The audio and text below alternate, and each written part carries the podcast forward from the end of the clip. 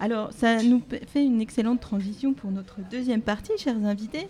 Euh, est-ce qu'il y a un texte qui a euh, particulièrement marqué euh, votre vie, votre écriture, votre, votre façon d'appréhender poétiquement le monde, d'habiter poétiquement le monde? Alors, un texte ou un auteur, tout simplement. Natacha.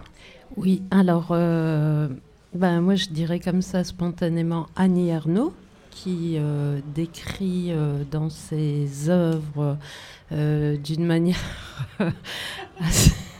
Pardon. Oui, Annie Ernaux, Nos années. Nos années, et, puis, et puis, et puis, le, reste hein, de l'ensemble de son œuvre.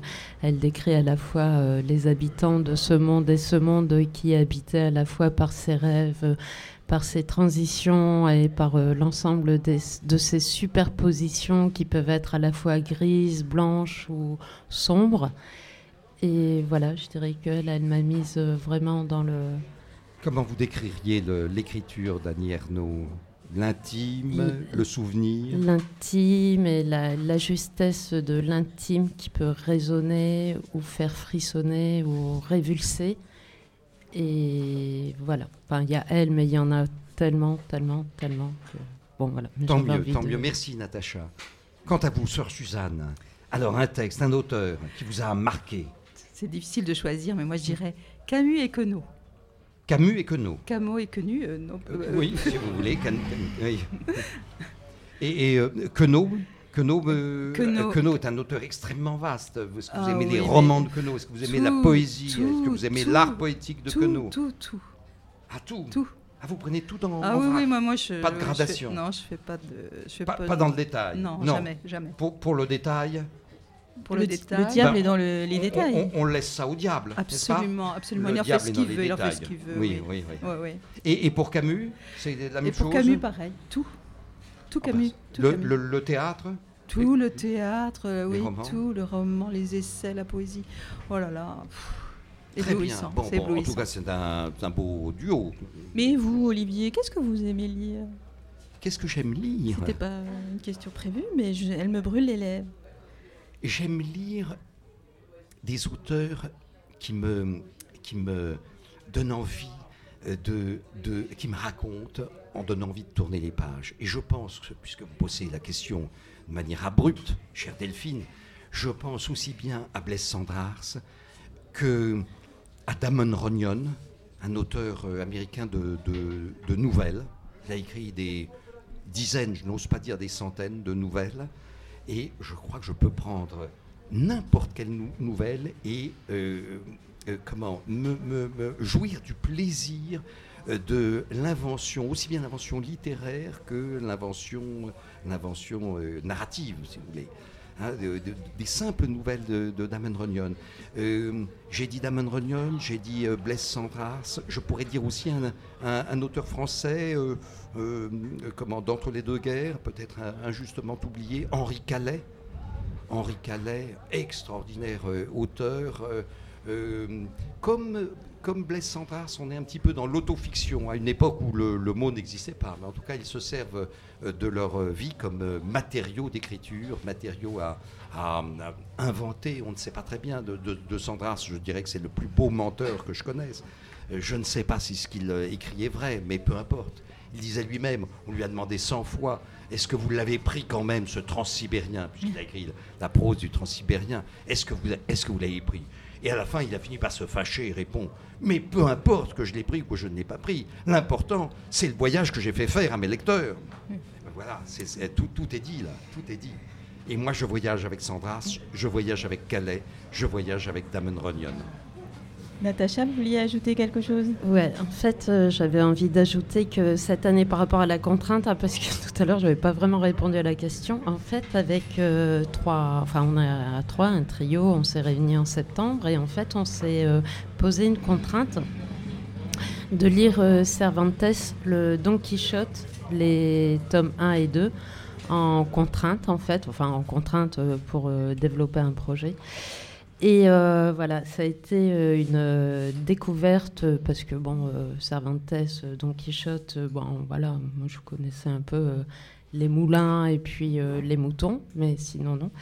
Et donc, de septembre à décembre, on s'est réunis tous les mardis matins et à chaque fois, on échangeait sur l'œuvre de Cervantes, dont je salue, hein, là aussi l'œuvre, et pareil, qui nous emmène dans une odyssée de son personnage, en fait, de ses personnages, et dans les abîmes. Et le tome 2, enfin, on est toujours entre le bluff et la vérité, mensonge-vérité, vérité-mensonge, et finalement, on ne sait pas.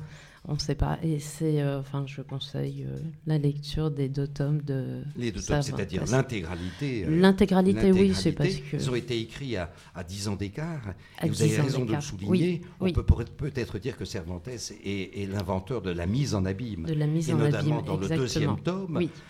Don Quichotte rencontre de nombreux personnages qui ont entendu parler de, Don Quichotte, par la lecture justement de ces, de, de ces aventures du premier tome, c'est-à-dire de dix ans auparavant. C'est ça. Et en fait, le tome 2, il l'a écrit sans penser qu'il allait l'écrire à la fin de la tome, du, du, tome 1, mais parce qu'il y avait, pareil, là, un, écrivain qui a dit, oh ben tiens, le tome 1 de Cervantes euh, marche bien, bah, moi je vais écrire la suite des aventures de, de Don Quichotte. Et euh, c'est comme ça que le tome 2 est arrivé en fait, parce que Cervantes n'avait pas décidé, enfin, avait décidé que son personnage avait fini, et puis voilà, et c'est comme ça que le tome 2 est né. Très bien. et puisque vous recommandez la lecture, de, à, très juste titre, des aventures, des aventures de Don Quichotte, le, le, l'Hidalgo de la Mancha, et, eh bien, je, je préciserai qu'il faut les lire dans la traduction assez récente, qui a à, peine 20 ans, d'Aline Schulman. C'est ça, et on avait envie de, d'écrire, enfin notre trio avait envie d'écrire à Aline Schulman pour sa traduction qui nous a permis en fait de, de rentrer dans l'œuvre de, de Cervantes de façon euh, très plaisante et dans une odyssée d'aventure euh, par épisode, quoi en fait. Hein. Il avait euh, inventé ce qu'on appelle maintenant les séries, les séries mania avant l'heure. Vous avez tout à fait raison. Et je me souviens notamment de ce, titre d'un chapitre où euh, le lecteur va découvrir ce qu'il va lire. Mm. Tout à fait. Il a plein de titres comme ça. Et nous, nous allons découvrir le, panostique, rappelez-vous, donc ce, paysage sonore euh, formé par la ronde des participants de l'atelier de Robert Rapi. D'une palissée, perchoir aux oiseaux, les touffes des herbes touchent les nuages. Amas de bois secs, barrière entre ciel et sable. Un arbuste à tête d'oiseau. Le ver escalade la dune. Une dune meringuée, légèrement boisée. Palissade, dune, buissons variés, Nuages, grillages, rideaux, ruines bariolées. Je t'avertis bien. Si tu m'adventices, j'appelle la police. Toit d'ardoise éblouissant, tags artistiques sur mur gris, nuages joufflus. Escalier grimpant dans les nuages, gris et blanc, par-dessus l'ouverture, sans fenêtre. Jack et Kitez se médusent les tons bleutés de la mort en ruines mouvantes.